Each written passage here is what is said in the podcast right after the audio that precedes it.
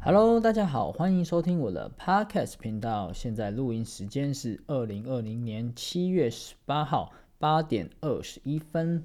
哇，最近是毕业潮，很多新鲜人即将面临就业的问题。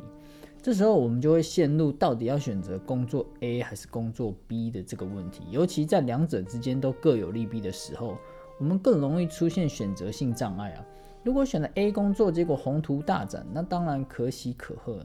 但是如果选了工作 B 的话，结果却不怎么顺遂，甚至失业，其实我们就会说早知道就选工作 A 了。但问题是没去选的话就不会知道，根本没办法早知道啊。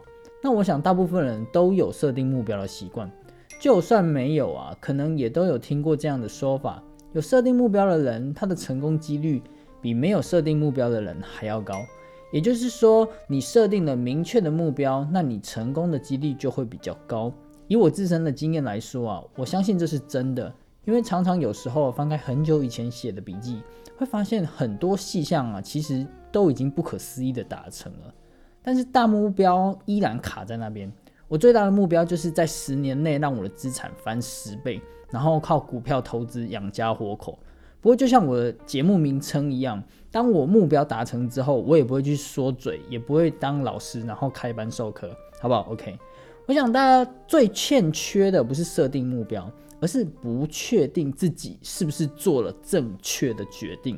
就好像选工作或选股票，你会因为各种条件，然后选出来一个标的，但是你不确定它是不是最好的。以股票来说，你不确定会不会涨很多。说不定最后还有可能会赔钱，这个人生是不是很像？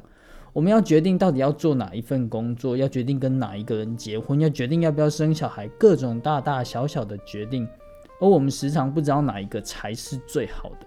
我常用一个指标啊来衡量自己是否正在做对的事情，或到底该不该去做这件事。如果你想做的那件事，你未来会后悔没有去做，那就代表你应该去做。因为时间是唯一你不可能再重新去获得的资源。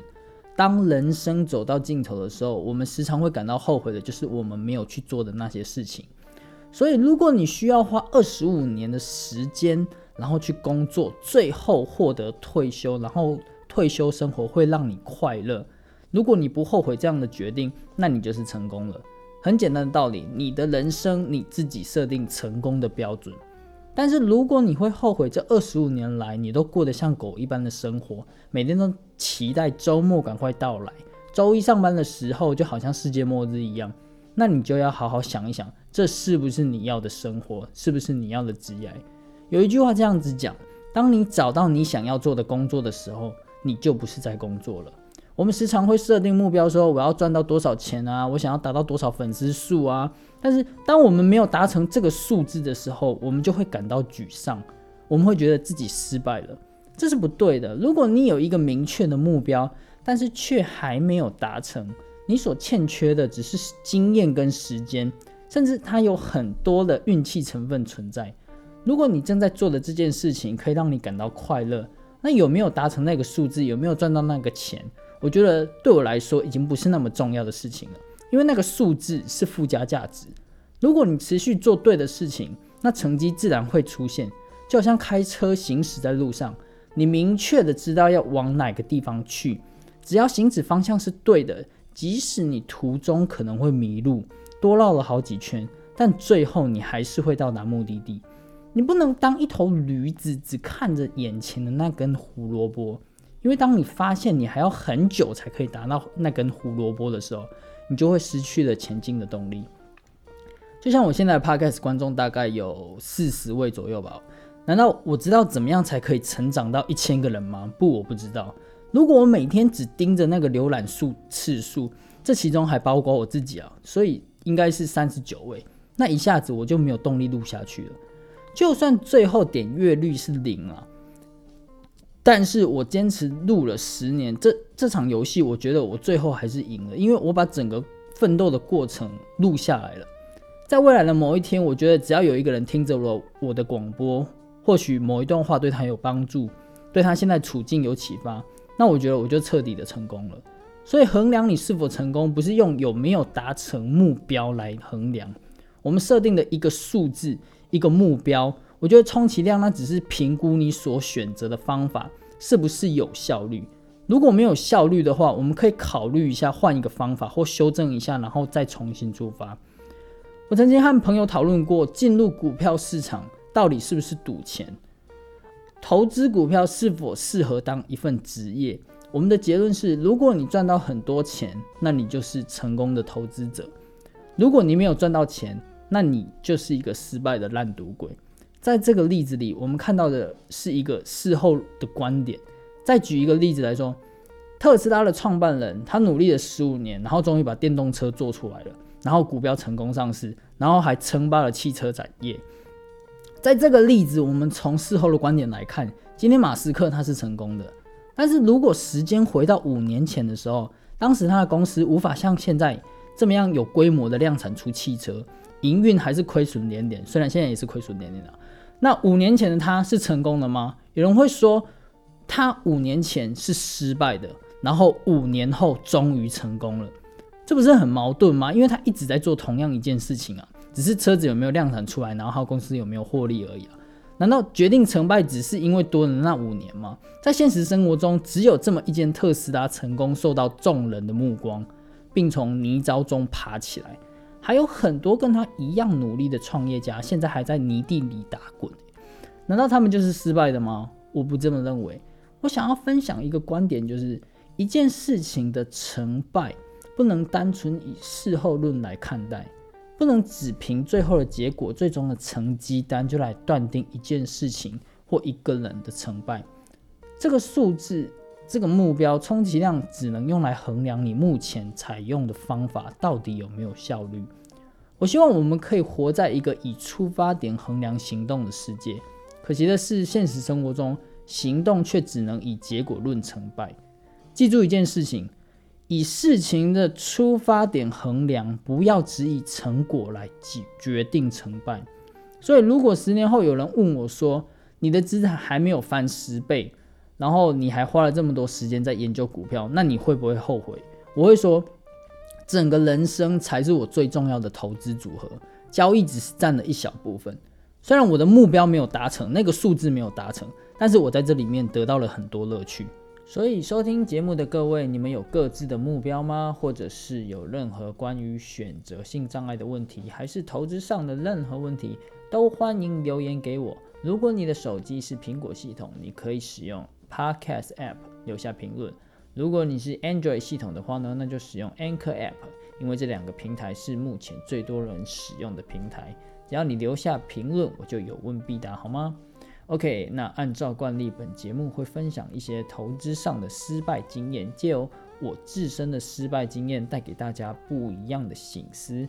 那这次就来分享一下，为什么股市 V 型反转了，而我却没有赚到大钱的思考脉络。巴菲特说，在恐慌的时候买进，在贪婪的时候卖出，这个大家都知道。但是大家不知道是，恐慌如果出现了，还会不会更恐慌？市场如果贪婪了，还会不会更贪婪？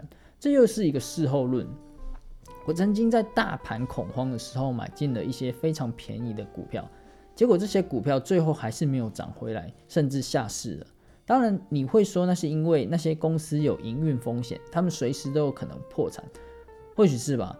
那我们又该如何解释现在一堆亏损连连的公司，股价还是依然可以持续上扬？甚至是一些没有营收的公司，难道他们就没有营运风险吗？当你知道它破产了，股价下跌了，那纯属纯属事后观点。如果听过我之前分享的人就会知道，我相信成功是偶然的，所以没有什么致富秘籍，也没有所谓的成功方程式。因为如果这一个方法是保证成功的话，那你应该要把你身家财产全部都押进去。就连你的老婆小孩也要一起赌进去，因为你相信那是百分之百的事情。所以现在就有一些杂志去采访，因为这一次疫情而在股票市场赚大钱的人。内容又都是那种靠一条均线就可以预测未来，或是股票市场没有新鲜事这种论调。我想要说的事情是，如果我们只去看别人成功的最后结果，而忽略了一整个过程，那就会很危险。就好像我最喜欢的比喻就是，如果今天有一个人说他每个星期五都会闭上眼睛过马路，然后至今已经成功了五次，请问下一次过马路的时候，你真的会参考他的方法过马路吗？当然不会。你了解了吗？一切都是几率。成功是偶然的，关键的差别在于现在的情况下，你的成功几率是否比较高，或者是比较低？你所采用的方法会导致你比较容易成功，或是比较可能失败。现在的股票气氛是上涨的几率比较高，还是下跌的几率比较高？如果大家重新温习一下股票市场在三月的时候那种恐慌的气氛。美股每天都暴跌几千点，然后市场垄断机制一直出现，你就会体会到巴菲特说的那种情况，就是当众人恐慌的时候我买进，然后当别人贪婪的时候我卖出。但是最大的问题是你完全不可能知道什么是恐慌的低点，因为就连巴菲特他本人也在那个时候把航空股卖掉了。所以呢，我当时的做法，我是把资金分成三个部分，然后分批进场。因为我判断当时大部分的股票，估值还很高，而且失业率啊、倒闭潮接踵而来。更重要的是，股票周期处于相对的高档，所以我猜想这次可能真的会迎来金融风暴。而且我猜，我绝对不可能那么幸运会遇到 V 型反转，所以我打算采取分批进场、向下摊平的策略。结果当我第一笔资金打进去的时候，股价就头也不回的一直涨了上去。这当然不是我当初就会早知道的事情，所以当我们进入股票市场的时候，一定要先搞清楚两件事。第一，你的目标是什么？如果你的目标跟我一样，想要在十年内让本金翻十倍，那在本金不大的情况下，定期定额的买进 ETF，不太可能达成这项目标。那第二呢？你要衡量你自身的情况，包括风险偏好。生活形态，甚至是个性等等，因为不同的情况会引导你去选用不同的方法。市面上的方法非常多，只要是合理的逻辑，其实我都相信可以成功。因为简单来说，所有的方法它就是一个统计学的概念。股票市场的真相就是众多的投资人，他们依据自身的看法对股市下注。所以当越来越多的投资人认为会有 V 型反转，然后，并且采取行动买进股票的时候，不管现实经济状况多么恶劣，股市就是会上涨。相反的，很多人也根据自身的看法，认为现在的情况下，股市持续上涨的几率是比较低的。当越来越多人参与这种想法，并采取行动的时候，股市就会下跌。所以今天要给大家的投资建议就是：第一，想清楚自己的目标，然后找一个适合你的方法；第二，投资绩效是你自己的，赚钱很好，赔钱也没关系。检讨自己的失误，然后汲取教训，下一次会做得更好。所以关键在于你所采用的方法适合你自身的情况吗？你所采用的方法会让你达成目标吗？如果这些都不会，那很简单，不是你的目标定错了，就是你的方法选错了。那以上就是我的分享喽。如果各位喜欢我的频道，或者是你知道你身边可能有人会感到兴趣的话，请记得帮我分享给他。最后，如果你个人有任何想法或疑问，欢迎留言给我。或许这个题材可以拿来让我们做一集 podcast 的节目。那我们下次再见喽，拜拜。